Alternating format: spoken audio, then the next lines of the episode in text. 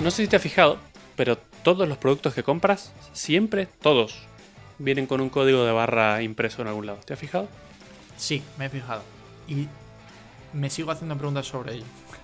Ah, sí. Vale. Tengo una y voy a preguntarte para ver si es capaz de responderme. No tiene tantísimos números, ¿verdad? Es decir, son como. No sé. Son poquitos. De hecho, los tiene impreso abajo siempre. Claro. Vale. ¿Hay tantos productos como, como códigos de barra? O sea, habrá más productos que códigos de barra, ¿no? Sí, por supuesto. Eh, son como los números IP. Cada producto tiene como su rango posible de códigos. Y luego supongo que algunos se podrán repetir. Esa es la, claro, esa es la pregunta. Es decir, ah, yo me imagino a los centros comerciales en plan, rollo, mierda, este se ha repetido, ¿qué hacemos? ¿Qué hace? Tenemos dos prendas de ropa con el mismo código. ¿Qué hacemos ahora? Claro, no sé. Pero bueno, ese código de barras tiene una utilidad. Y es que, bueno, primero que nada se puede hacer seguimiento desde que sale de la fábrica del producto. Y eh, se puede ir viendo por qué pasos va y, y en qué estado está y todo esto. Eh, para control de stock también, cuando llega a la tienda, ellos pueden escanear ese código de barras, rápidamente se descuenta de su stock, eh, se hace la caja y todo el tema. Eh, se puede ver el precio de lo que cuesta también. Es como un identificador de un tipo de productos. No es más que un número, lo has dicho bien, que apuntará a una base de datos con toda esa información, ¿vale? Vale. Y bueno, eso es a lo que estamos acostumbrados, la típica, el típico escaneo de la caja de PIP cuando vas al super Hmm. es código de barras. Pero eso es una cosa del pasado, Adri. Nosotros, como sabes, vivimos en el futuro. Sí, claro, ¿para qué cosas? Para cosas como las que te voy a contar hoy. Hoy te voy a hablar de tecnologías inalámbricas de corto alcance, que vendrían siendo la evolución, por decirlo de alguna forma, de estos códigos de barra. ok. No tiene nada que ver con que tú tengas corto alcance. No, Vale. esa es otra tecnología. Vale, perfecto. A estas se las conoce particularmente como RFID, Hmm. que significa Radio Frequency Identification. Es como identificación por radiofrecuencia. Y es una tecnología que se empezó a usar durante la Segunda Guerra Mundial en transponders británicos Ah, para que la gente que operaba los radares supiera detectar si las aeronaves eran amigas o enemigas. Cuando veías una nave, en el- cuando veías un puntito en el radar y querías saber si tenías que dispararle a ese puntito o no, Joder, eh. se O sea, empezó... para que se te haya roto el, el RFID. Qué jodido, jodido, el transponder. Sí, efectivamente. Y de ahí en adelante se empezaron a usar en un montón de cosas. Y ahora te voy a contar un poco más al respecto. A ver, dale. Bueno, eh, básicamente es una tecnología que utiliza campos electromagnéticos para identificar cosas. Sí. Y en vez del típico código de barras que tú ves, se utilizan que es un aparato, es un dispositivo, solo que muy pequeñito, a los que se llaman como de manera genérica tags. Un tag, ¿no? Entonces ahora te voy a contar cómo funciona. Un tag conta- consta de tres partes. Es un microchip muy, muy, muy pequeñito que cumple la función de transponder, como la de los aviones, pero a una escala mucho más pequeña. ¿Qué es un transponder? Un transponder es, es un, un dispositivo que es capaz de transmitir información y de recibirla. ¿vale? En, en las dos direcciones. Y tiene una memoria no volátil, una memoria muy pequeña en la que cuando se apaga no se pierde. ¿Vale? Hemos hablado de esto alguna vez en un montón de episodios por diferentes cosas. Pero esta es una de las memorias no volátiles, que cuando le quitas la electricidad no se pierde nada. Perfecto. Esa es una de las partes. La otra parte es una antena, eh, que es varias veces más grande que el chip. Y esa antena se usa para enviar y recibir información. Y la tercera parte es un sustrato o una base que encapsula todo el sistema. Puede Vale. ser un papel o un plástico o un cristal o algo. ¿Vale? Ajá. Supongo que habrás visto de estos, por ejemplo, en muchos supermercados, en tiendas de ropa. Que es una etiqueta pegada que tiene como un, un chip, básicamente. Es, es una- lo que ves generalmente es la antena y el chip está en el medio muy pequeñito. Vale. Sí, sí, son las típicas para no robar, ¿no? Exactamente. Vale. Para que cuando salgas de la tienda con eso, suene la alarma. Eh, y lo que más me gusta de esto es que lo curioso de esa antena es que cumple dos funciones. Porque es una antena Ajá. que se usa para, como te he dicho antes, transmitir información y recibirla, pero a la vez esa antena absorbe energía de otro campo electromagnético y alimenta al chip. Qué bueno. Claro, o sea que no necesitas de una fuente externa como una pila para poder funcionar.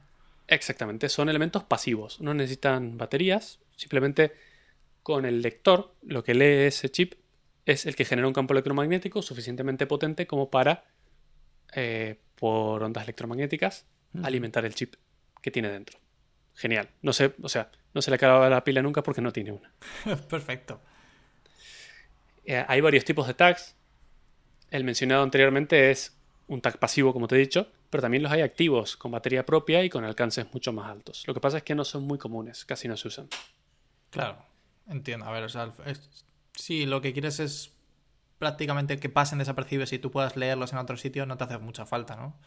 No, no es necesario y para la- el uso que se le suele dar no hace falta que tenga mucho alcance. De hecho, como te voy a contar en, en un ratito, en varios casos queremos que sea de un alcance muy corto a propósito, por un motivo. Hmm, ¿Vale? A ver, dale. Y te voy a dar un dato curioso en- de- entre la diferencia entre el- los tags pasivos y los activos. El tag pasivo, que es el que te he dicho antes, que tiene la alarma, la antena con la que se también se capta la energía, tiene que ser iluminado.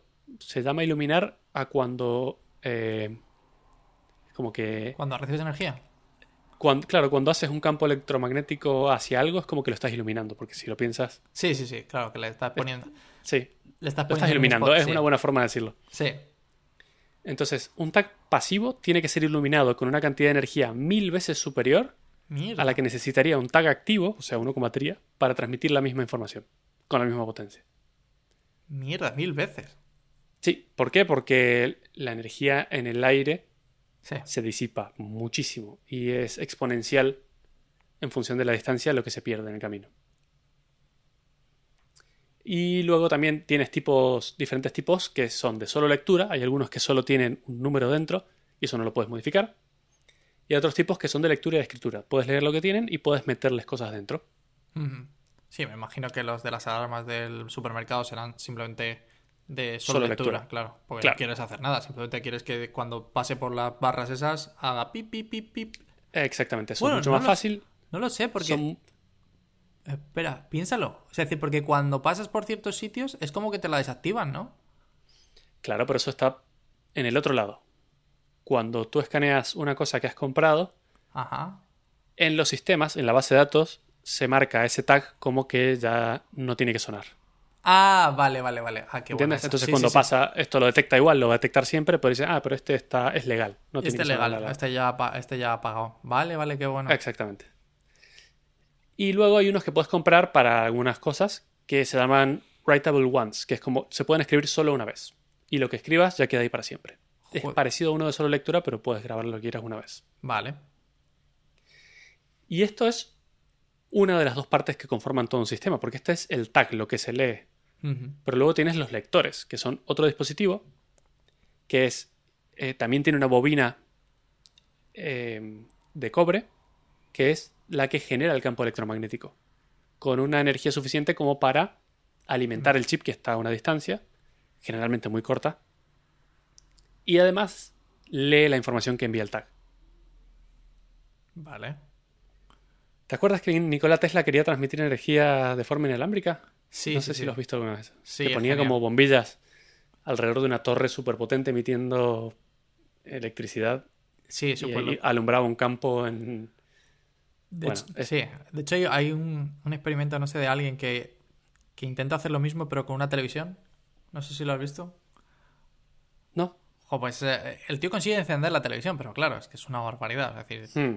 la energía que necesitas para, para mover la Sí, por lo que te he dicho antes. Por lo que te he dicho antes, esto no ha sido muy popular porque necesitarías una cantidad absurda de energía en una bobina gigantesca para transmitir, para poder encender, como tú has dicho, una cosa como una tele y a muy poca distancia. Mientras más te alejes, más difícil es. Entonces, bueno, lamentablemente no ha llegado a ningún... Bueno, lo más cercano que tenemos son los cargadores de móvil inalámbricos Sí, está muy bien. donde dejas el móvil y, y se carga, simplemente apoyándolo. ¿Por qué? Porque está muy cerquita y esa bobina genera ese campo electromagnético, el móvil tiene otro que lo recibe y de ahí sacas la energía. Pero también sabes que se carga mucho más lento. Sí, sí, sí. Sí, es bastante pestiño a veces. Sí, exactamente.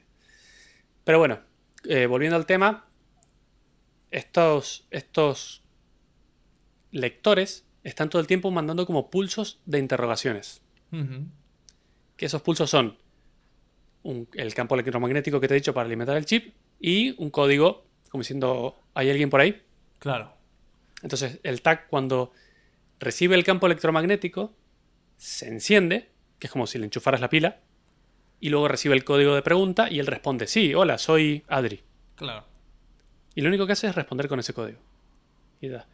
Y lo más curioso de todo es cómo envía la información, que me- esto me parece genial. Esa es muy Ese- buena. Claro, ¿cómo la envía? ¿Por pulsos electromagnéticos? Claro, pero yo inicialmente antes de estudiar este tema pensaba que era por radiofrecuencia. Mm, Y sí, básicamente lo es en teoría, pero la forma en que lo hace es, es muy loco. Lo que hace es consumir esa energía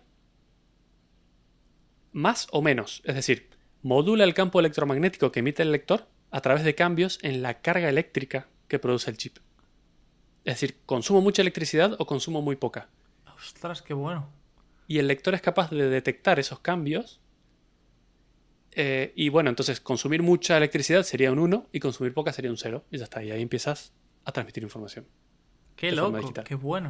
A mí me parece buenísimo. Súper. Una muy buena idea. Bueno, de estos, como te he dicho antes, no solo hay diferentes tipos, sino que también trabajan a diferentes frecuencias. Tiene sentido. Hay varios estándares, hay un montón en realidad, pero generalmente se utilizan dos y hay uno que tú- se utiliza un poquito también, un tercero, pero los que más se utilizan son los LF, que es de lo- de low frequency, ah, voy de nuevo, low frequency, que son 125 kilohertz. Vale, o sea, es relativamente poco, sí. Sí, estos son más antiguos, trabajan a muy corta distancia, creo que es entre 1 y 5 centímetros, una cosa así. Ah, vaya. lo cerca que tiene que estar. Y el uso es mayormente industrial, para control de stock y ese tipo de cosas. Sobre todo, al ser una tecnología antigua, es de, se usa para cosas que no se han modernizado. Vale. Luego tenemos uno que se llama HF, que es High Frequency. Este está en 13,56 MHz esta vez. Es Bueno. mucho más alto. Hostias. Que estamos hablando de órdenes de magnitud. Sí, y este es bastante más moderno. También trabaja a una corta distancia, un poquito más que el LF. Imagínate que llega a 10 centímetros en vez de 5. Vale. Sigue siendo de corto alcance, ¿no? Todo esto es tecnología sí, sí. de corto alcance. Y esto se usa muchísimo más. Aquí es donde ya tienes tarjetas de hoteles, pagos Claro. con tarjeta de crédito. Bueno, ahora vamos a ver qué usos tiene, pero este es el que se usa más para cosas de la vida útil.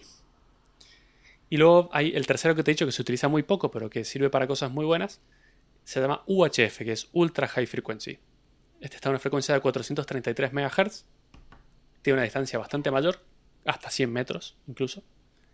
Wow. Y se usa sobre todo para cosas como seguimiento de tiempos en carreras de coches o de Ah, gente de bueno. maratones. Sí, sí, sí, claro, sí lo he visto. He visto yo la- los chips esos, claro, que normalmente cuando te dan el número está como en un corchopan, en vez de ser totalmente plano, claro, está en un corchopan para que no puedas quitar el. Exactamente. Detrás de eso hay una antena bastante grande con un chip dentro. Qué bueno. Yes. Y bueno, ese se usa poco porque es como un- una utilidad bastante nicho. Claro. Pero me pregunto cuál es, mucho alcance. cuál es el que utilizas en las tiendas. Entonces, Eh, como te digo, el, bueno, depende. Depende de lo modernizada que esté la tienda. Pero Vale. generalmente casi todo ahora usa HF. vale. 13,56 MHz. Ostras, pero solamente centímetros. No sé. Bueno, pero es que también depende mucho del tamaño Ah, del de chip. la antena. Claro, claro, tiene sentido. Sí, del no solo no, del perdón, chip, del- sino de la antena claro. del, del lector. Si tú lo piensas, cuando pasas por la puerta de una tienda tienes dos antenas gigantescas en la Sí, sí, sí. que no es lo normal. No, y aparte que se nota. eh, claro, ahora entiendo mucho porque cuando pasas con cascos, no sé si te has fijado alguna vez, Mm. que puedes. eh, que puedes muchas veces escuchar un pitido cuando Ah, pasas. no a lo tra- voy a- no, no, no te ha pasado nunca. es que en la. Cuando estaba en la uni, en la biblioteca, teníamos los típicos para que no te bases libros, ya ves tú. Claro. Y, mm, y cuando pasabas con los cascos puestos, el... Claro, es que al final los cascos pues tienen, o sea, es una bobina y está esto, pues notabas un pitido que muchas veces te destrozaba ahí el oído, ¿sabes? Entonces, segurísimo que ese era LF, Low Frequency, a 125 kHz. No me acuerdo cuál es la frecuencia audible, el rango de frecuencias audibles Ah, por el ser humano. tiene- tienes razón, sí, sí, son 44-100 es el máximo, sí, sí, sí. O sea que por eso lo oías. Y justamente eso es RFID, si lo piensas. En tu biblioteca ahí tienes un ejemplo de uso. Ya. Sí, ahí sí que estaba. Y bueno, y después habrá otra cosa que te sonará mucho, que es el NFC. Sí, sí, sí, este me suena. He hecho alguna chorrada con Te esto. suena sobre todo porque los teléfonos móviles de hoy en día, el 100% viene con lectores NFC. Bueno, lectores. Ahora te voy a contar exactamente qué es el NFC. El NFC, que significa Near Field Communication, que es comunicación de corto alcance también, poder decirlo de alguna forma, de campo corto, campo cercano, es un subset del RFID.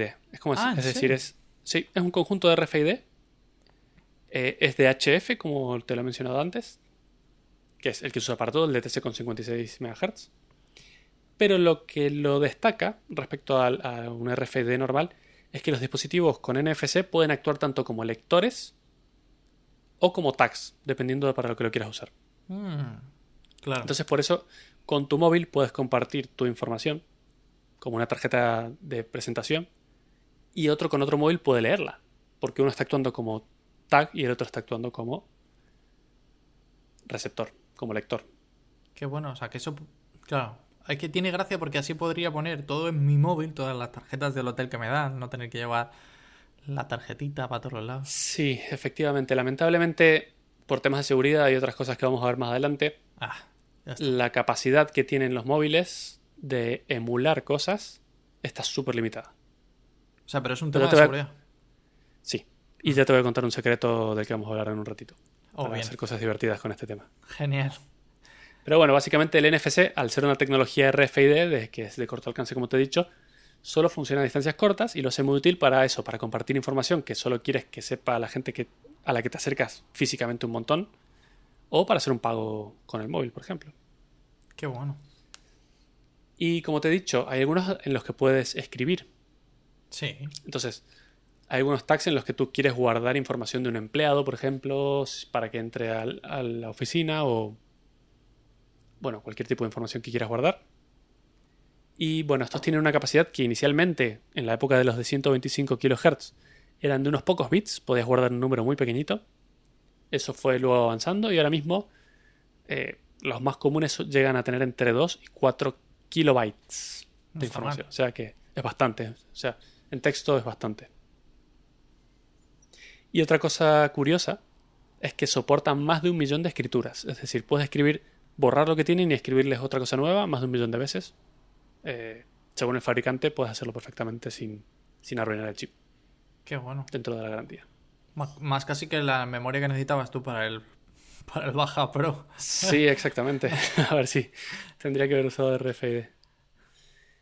Y bueno, ¿y y por qué es tan famoso? ¿Por qué se usa tanto? ¿Qué ventaja tiene? Y es que al final, una ventaja muy importante es que no requiere línea directa de visión.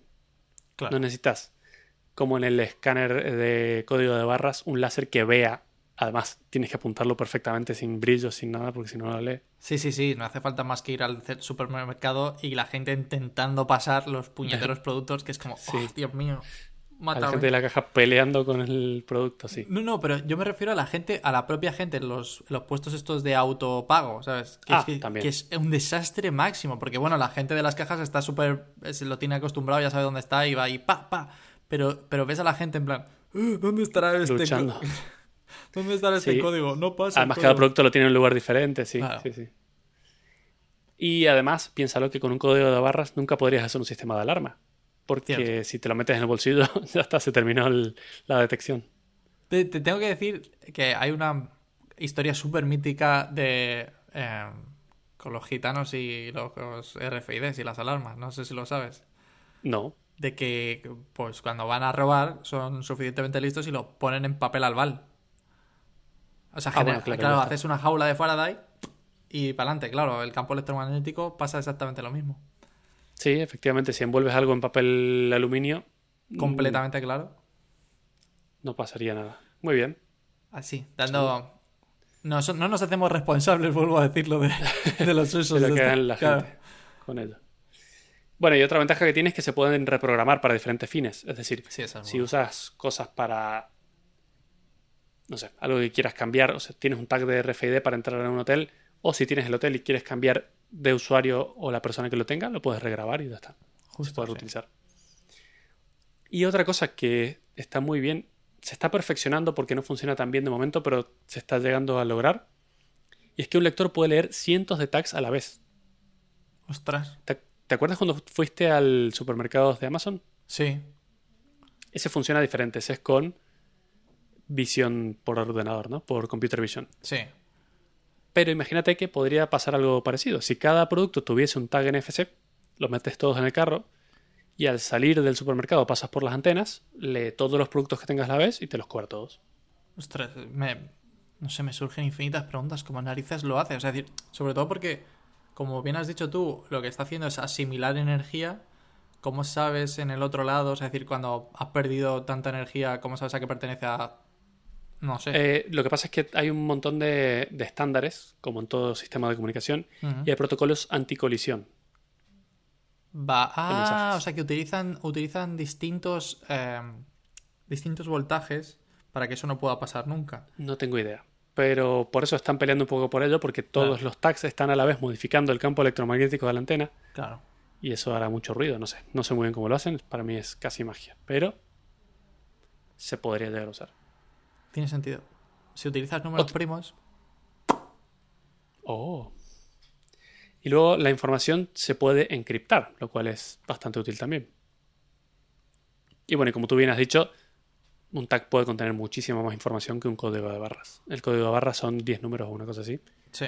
Y como te he dicho, un tag puede tener hasta 4 kilobytes, que no sé, un montón de números. No tengo ganas de sacar la cuenta. Pero es que incluso podrías tener, no sé, desde toda tu información, eh, en plan rollo, el DNI lo podrías tener completo, eh, pero vamos, de sobra, sobrísima, Sí, sí, sí. Todo, todo metido dentro del NFC.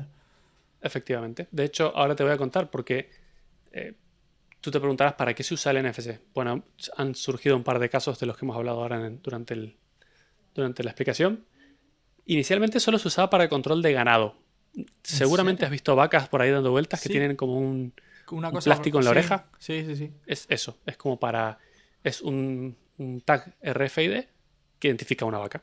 No, hombre, no, pero yo pensé que los granjeros le seguían poniendo nombres a los animales. En plan, esa es Lely, ¿sabes? Y pasabas, pues. Oye, hoy Y nos hemos comido a Jerry, ¿sabes? Y... No, porque si le pones nombre no lo quieres matar luego. Bueno. Que, no hay que ponerles nombres a las comidas. Ah, Pero bueno, así los identificaban, sabían qué, cuál había pasado, cuál estaba viva, cuál estaba vacunada, cuál se había perdido, saben todo. Es como un seguimiento súper útil. Pero con los años el uso se ha extendido un montón. El uso más común que yo tengo a diario prácticamente son pagos inalámbricos. sí. La típica tarjeta de crédito que la acercas al lector NFC y hace pip y ya está. No hay que pasar la tarjeta como antes o meter el chip, simplemente acercándola. Y con el móvil, como te he dicho antes que tiene NFC, también se puede hacer el pago inalámbrico. Porque actúa el móvil como un tag en ese caso. Y bueno. luego otro uso son las llaves del hotel. Por supuesto, cuántas veces has ido a un hotel que te dan una cosa que acercas a la puerta y se abre. O el transporte público, como el metro de Madrid. Ya. Sí, ahora ya por fin. Por fin. Sí, sí, sí, sí. Acercas la, la tarjeta y puedes pasar. ¿Qué más? Control de acceso a oficinas o casas. En mi oficina, en mi trabajo y en el- tu ex trabajo también en WeWork. eh, podías entrar con una tarjeta. Sí, era genial eso. Y lo bueno es que esa tarjeta, en base al número que tenga dentro, puedes controlar a qué tienes acceso y a qué no. Por ejemplo, no puedes entrar a la oficina de otra persona. Está, está bien eso, ¿eh? Está, está perfecto eso. Sí, efectivamente. También en alarmas de productos, como hemos dicho antes, en tiendas de ropa o en supermercados. Y una que me gusta es las fichas de los casinos. ¿Sabías que las fichas de los casinos tienen un tag RFID? No tenía ni idea, pero ¿cómo? cómo? O sea, ¿para que no, la gente no se los lleve o cómo? No sé si es para que no te los lleves, porque creo que te lo puedes llevar si quisieras. Sí, claro, al Pero final es- el dinero. Eso es. Pero es más que nada para que no las falsifiquen. Para que no vayas a tu casa, te Ah, fabriques fichas de casino y digas, hola, cámbiame esto por dineros. Qué bueno. Pero, a ver, me parece un poco... O sea, tampoco tiene que ser muy difícil. Leo lo que hay dentro del chip y... No, no es tan fácil, porque te he dicho antes que la información se puede encriptar. Y como no tengas una clave, no Claro. puedes leer, o sea, vas a leer cosas que no tienen ningún sentido. Ya, eso es cierto, claro. Sí, no, y aparte, justo lo que dices tú, claro. O sea, es decir, si, si las fichas tuvieran, claro, tuvieran un número dentro y dices, venga, va, del 1 al 100 y simplemente pongo del 100 al 200, pues, pues he sacado 100 fichas extras, pero claro, si no sabes qué hay dentro y simplemente copias una ficha, hay una ficha que no va a funcionar oficial y ya está, claro. Exactamente. Bueno, me parece una idea inteligente de cómo solucionar que no te metan fichas que no, que no, son, que no son reales. Sí, sí, sí, muy buena. Ostras. También se usa mucho en las líneas de, de fabricación de coches, líneas de ensamblaje. ¿Para qué lo utilizan? Eh, porque ponen un tag de RFID en el coche Ajá. y ese tag va cambiando en función de si ya le han puesto las puertas, si ya le han Ah. puesto las ruedas, si ya le han puesto la parte eléctrica. Qué bueno, como claro. que se va actualizando. Entonces, los robots pueden escanear ese código y saber si lo- el paso que tiene que hacer siguiente es correcto o no. Qué genial, chaval, los robots ya aprendiendo aquí. A ver, ¿qué nos llega ahora? ¿Qué me toca hacer? Claro. Y otra cosa interesante es que el pasaporte de Estados Unidos, que tú todavía no lo tienes, Uf, probablemente no lo tengas nunca, porque Eso te iba a decir, porque van a aunque te den una visa no te van a dar un pasaporte. Eh, viene, viene con un tag eh, RFID ahora mismo, que contiene toda la información además. O sea que ya no hace falta que lo abra el, el Ya. señor de aduanas y lo lea. Simplemente lo escanea y ve todo en el ordenador. Creo que el, creo que el pasaporte europeo, los nuevos ya lo tienen también, ¿eh? Es probable, es probable. Porque el, de hecho creo que el mío es electrónico, sí. Porque el- la portada, es, es un- si te fijas, es un poquito más gruesa y resulta que si le echas un vistazo así al, al aire, ves el, ves el chip, bueno, ves la antena, mejor dicho, porque el chip, como has dicho, no, prácticamente no se ve. Lo voy a comprobar porque dentro de poco tiempo tendré medios para comprobarlo. Ahora te voy a contar en, en Madre de Dios. ¿Por qué? Detenido- detenidos en la frontera. Yes. ¿Para qué más se usa? Para llaves de coche. Hay muchos coches que tienen llaves así y los Tesla vienen con una tarjeta. Sí, que se, que se abre ahí en la columna del medio, sí. Pero aunque De hecho, el Tesla no suele abrirlo así, ¿eh? Que lo sepas. ¿Cómo Utiliza- lo abren? Utiliza Bluetooth la puerta. O sea, la- el coche en general. Para detectar que si el móvil está Si cerca. está, el móvil está cerca. Claro, Vale, pero con la tarjeta también podrías. Sí, ¿Te acuerdas los hackers que robaban Teslas? sí. ¿Cómo lo hacían? Justo sí, utilizaban esto mismo, sí. Utilizaban esto mismo. Lo que hacían era hacer una antena gigante, Gigante. acercarse a la puerta de la casa para ver si pillaban la tarjeta y simplemente reproducían lo que la tarjeta emitía hacia el coche. Entonces tenían dos antenas gigantes, una para leer la tarjeta y otra en la puerta del coche. Tal Esas cual. dos antenas comunicadas entre sí era como un Como un puente. túnel, Sí. claro, como un puente. Entonces escaneaban la tarjeta a distancia, pum, y abrían el coche del otro lado. Y ahí no importa si está encriptado o no, porque lo único que tienes que hacer es que la información viaje felizmente de un lado al otro. Es que me parece flipante. O sea, tú imagínate la pedazo de antena que tienes que llevar. Porque, claro, lo que estás haciendo es reproducir la cerradura, lo que está haciendo la cerradura, reproducirlo en una escala bestial para poder leerlo a través de toda la casa y simplemente Sí. recibir la respuesta de eso. Es que me parece. Sí, Es que. qué genial. O sea, la verdad la que. idea es buenísima. Sí, sí, sí. O sea, chapó por esa gente. Si al final se lo ocurran tantísimo, pues coño, que se merezcan el coche, ¿sabes? que se lo lleven. Sí, sí, yo siempre he dicho, si me lo roban así, se lo merecen. Claro. O sea, yo le hago la transferencia del coche, no hay ningún problema. Y otro, otro uso bastante común en muchos países, aquí en Europa incluido, es la identificación de mascotas. Tú cuando te compras una mascota, un perro, un gato, lo que sea, tienes que hacer un implante RFID para que si se pierda, eh, lo pueden escanear y decir, este pertenece a Adri, Sí, el gato de Adri. Justo, sí.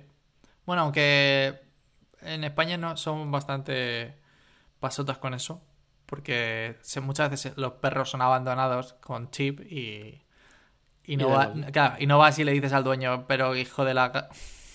Y bueno, a ¿Sabes? lo mejor habría Ya. que hacerlo.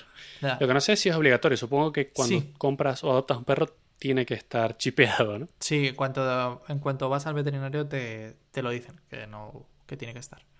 De hecho, en el, a- a- yo tengo un perro pequeñito, bueno, ahí el- mi padre los tiene, y es que eh, en la oreja, que Ajá. normalmente es en las orejas porque eh, los cartílagos, los cartílagos de las orejas no, no duelen tanto, eh, le puedes notar el chip. Le tocas, le acaricias Qué la bueno. oreja y dices, eh, ahí hay algo. Es que además cuando vaya al veterinario tendrá ahí su historia clínica y tendrá Sí, todo es- lo que... Todo lo importante. ahí le pasan como, como en el supermercado y pip. No, coña, no tengo ni idea. ¿eh? Pero es que además hay una cosa que me gusta mucho y es que estos implantes se están empezando a hacer en humanos también. Ya, bueno, ya, sí. este- Sí, sí, sí. Si yo por eso tengo una anécdota, te lo he dicho antes, tengo una anécdota de esto que es que me parece la leche. Ahí, o sea, tú de verdad. A ver, puestos en el futuro, ¿vale? Yo sí lo haría. O sea, es decir, a mí me encantaría llevar, yo qué sé, mi dedo gordo. O aquí, que. Sí, se pone entre, entre el dedo gordo y el dedo índice. Ahí Ahí, se- no hay muchas terminaciones nerviosas y dicen que no duele. Y se pone ahí. Claro, a mí me molaría el hecho de poder, yo que sé, imagínate, abrir eh, la puerta de tu casa con eso. Porque vas a la puerta, literalmente vas a hacer el gesto de la puerta y lo abres. Es que me parece sensacional. El coche, exactamente igual. La única mierda es que lo tengas en una mano y no en la otra, ¿sabes? Entonces, claro, Bueno, lo que se está haciendo mucha gente es ponerse en una mano el de HF, que Vale. es moderno, y en la otra mano el de LF. Ah, Entonces, si tienes cosas que funcionan con uno o que funcionan con el otro, tienes uno en cada mano. Qué puta locura, de verdad. O sea, la gente está... Incluso, sí. Incluso están saliendo chips que son de doble uso, que son HF y NFC a la vez, el mismo chip. Qué bueno. Entonces, bueno, yo siempre he soñado con ser un cyborg y esto es probablemente lo más cercano que se pueda hacer. Así que, no sé.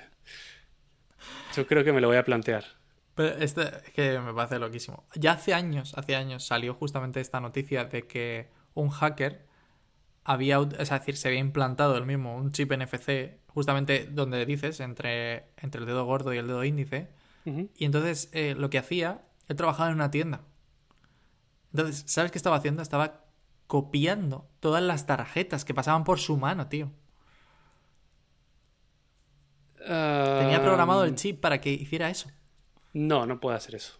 Porque el chip, ya te lo he dicho antes, es pasivo. Claro, No puede pero hacer nada. el chip es pasivo a no ser que le des energía. Tú imagínate. Y entonces el tío estaba, estaba haciendo todo eso todo el rato. Estaba copiando ahí. O sea, es decir, Bueno, que no el tío- sé si se puede hacer. o sea, a ver, salió la noticia de eso, de que el tío tenía ya implantado ahí una esta. Ya, lo que pasa es no, probablemente lo que puedes hacer es, si copias la tarjeta de alguien, te la puedes poner aquí, en la mano, y pagar luego con tu mano usando sería- en realidad sería- la tarjeta de otro. Esa sería la leche, ¿eh? Acercas tu tarjeta y en realidad estás acercando a la de otro. Exactamente. Exactamente. Pero bueno, todo el mundo lo está haciendo ahora, más que nada con fines recreativos, porque hay pocos usos de momento. Ya. Y eh, además, como solo se puede programar para una cosa, Hmm. imagínate que lo programas como tarjeta.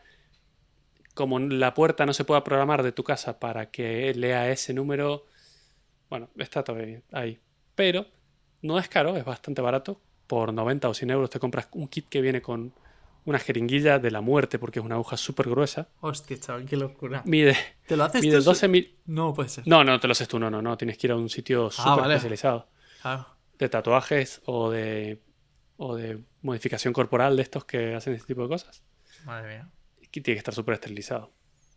Pero el chip tiene el tamaño de. Es como una píldora de 12 milímetros por 2,2. Hostias. como-. Es muy pequeñito. Pero es como lo que hemos visto en las pelis, ¿no? De, del rollo de parece como una pastilla de. O sea, Sí.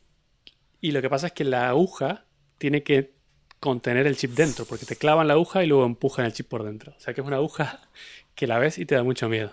Joder. O sea, Pero por todo lo que he visto, dicen que como no hay muchas terminaciones nerviosas ahí, no se nota. Te lo ponen sin anestesia. Como pim, dos ¿Qué? segundos y ya lo tienes. Vale, a ver, es decir, yo he dicho muy rápido que, eh, que me molaría. Que lo quieres. O sea, pero ahora, ahora lo estoy pasando igual de mal que cuando leí el otro día la noticia de que un hombre había sido mordido en la pizza en un, en un váter tailandés, ¿sabes? Mordido por... Ah, bueno. Por una no, no, serpiente. sí, mejor no pregunto. Por una serpiente.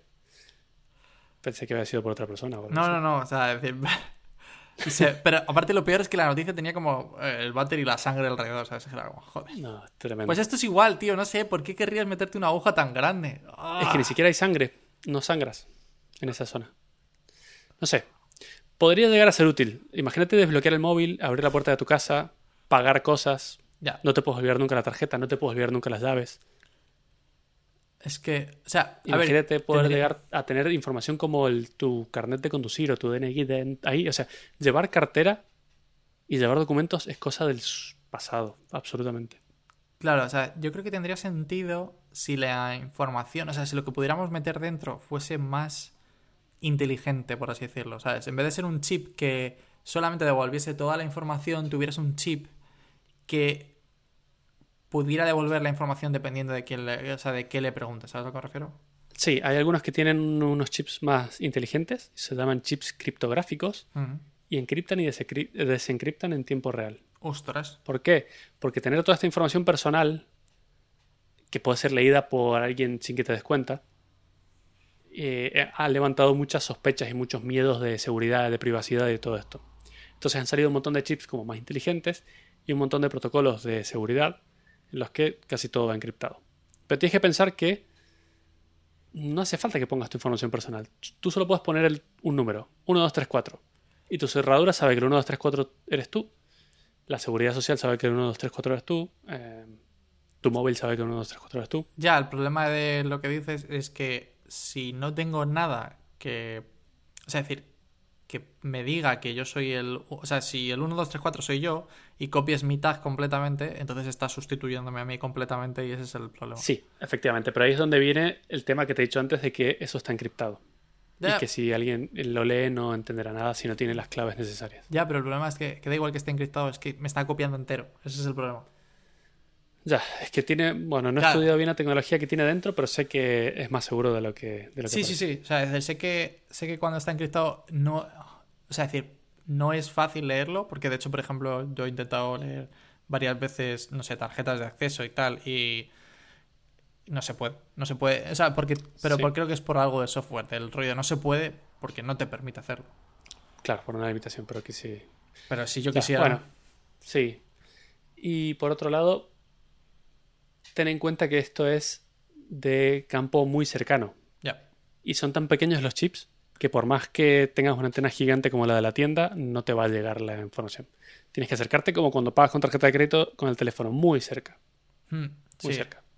Entonces se te tiene que acercar a alguien incómodamente cerca para clonarte la información. O sea que te darías muchísimo cuenta. Sí. Y si lo piensas, es más fácil perder las llaves o perder la tarjeta de crédito que alguien venga y te escanee con un aparato raro en la mano. Ya, pero sería... Te tengo que decir una cosa. Creo que dejarían de, de darse apretones de manos. Piénsalo, ¿eh? Para que nadie te escanee. Pues si ya se han dejado de dar por el virus, ya se ha perdido. Sí, bueno, pero- De la antigüedad. Bueno, no sé, como detalle de eso, ¿sabes que la OMS ha recomendado en vez de darse con el codo, eh, saludarse con la mano en el corazón? Matías, así Qué bonito. Ya. Y qué triste a la vez. ya te digo.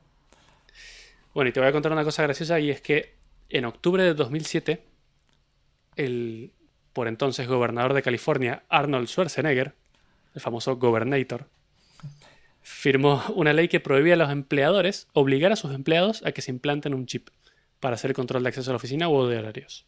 No Porque había empresas que estaban empezando a decir, todos nuestros empleados queremos que tengan un chip y así los vamos a seguir para donde tengan que ir. Es que flipa ya ese nivel, ¿eh? Sí.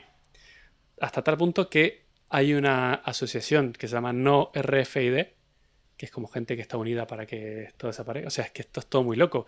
Yo me lo quiero poner y hay gente que no quiere que, lo ponga, que se lo ponga a nadie. No sé, es todo muy loco esto. De momento está en, una- en un área gris.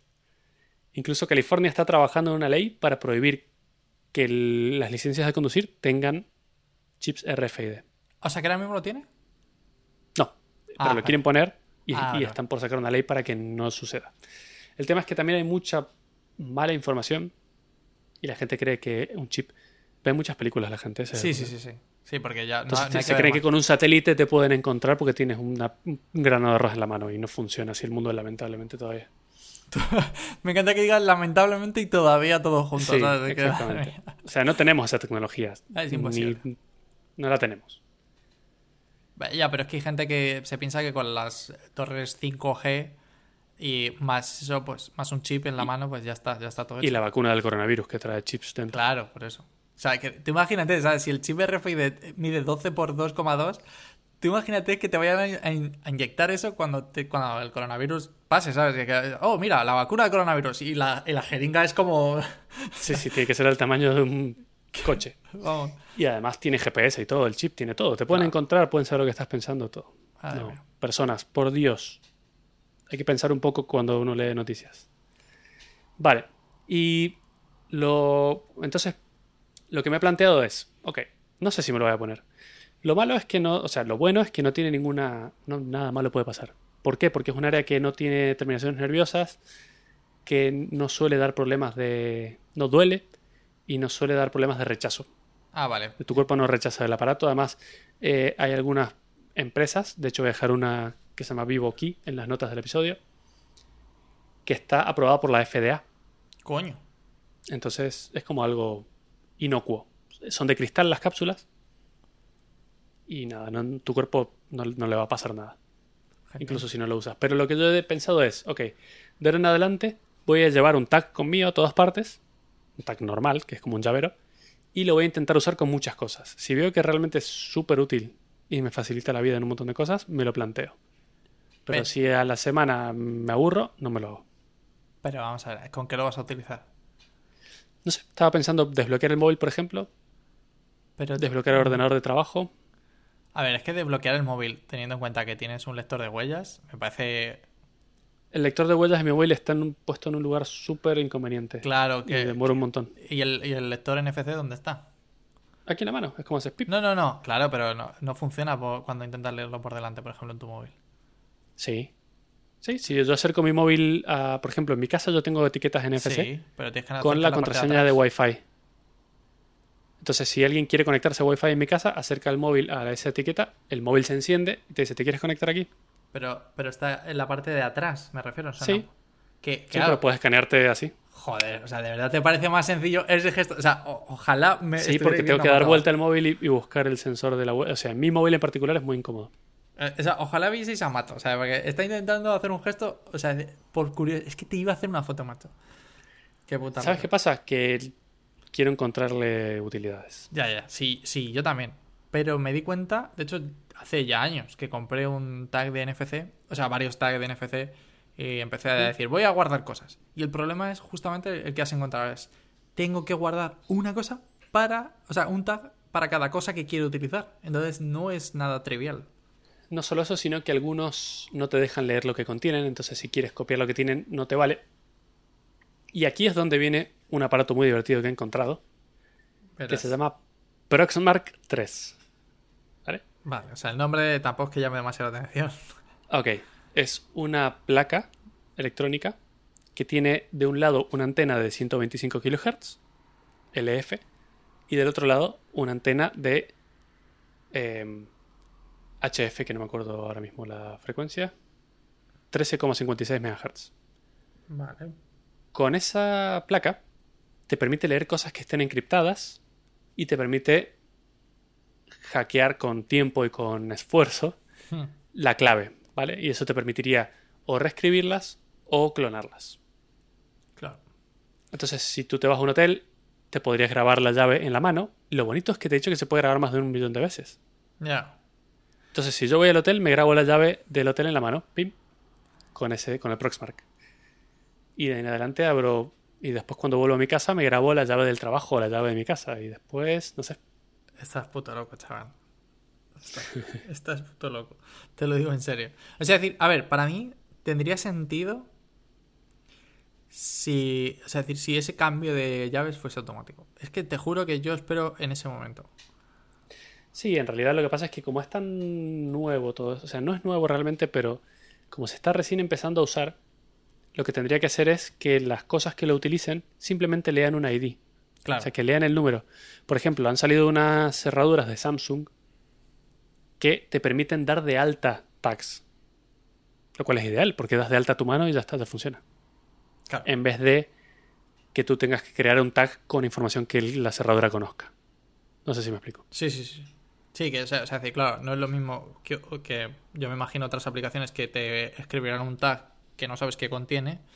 Claro. Y en este caso te podrías decirle, oye, lee este tag y dalo de alta y en el tag pone, mato es eh, un tolai, ¿sabes? Y ya está. Y podría ponerlo. Exactamente. Pero es que, ¿sabes lo que quiero? Grabarme una. En el tag una dirección de YouTube que te lleve a ver un- el vídeo de Rick Astley. Hostia, sería, sería increíble eso. No sé, puede ser divertido, pero bueno, no lo sé. ¿Qué, no sé qué opinarán los oyentes. Me gustaría que, que los oyentes nos escriban por Twitter o por Telegram y nos cuenten qué piensan al respecto, si se lo harían, si no se lo harían, por qué y qué utilidades creen que podrían encontrar.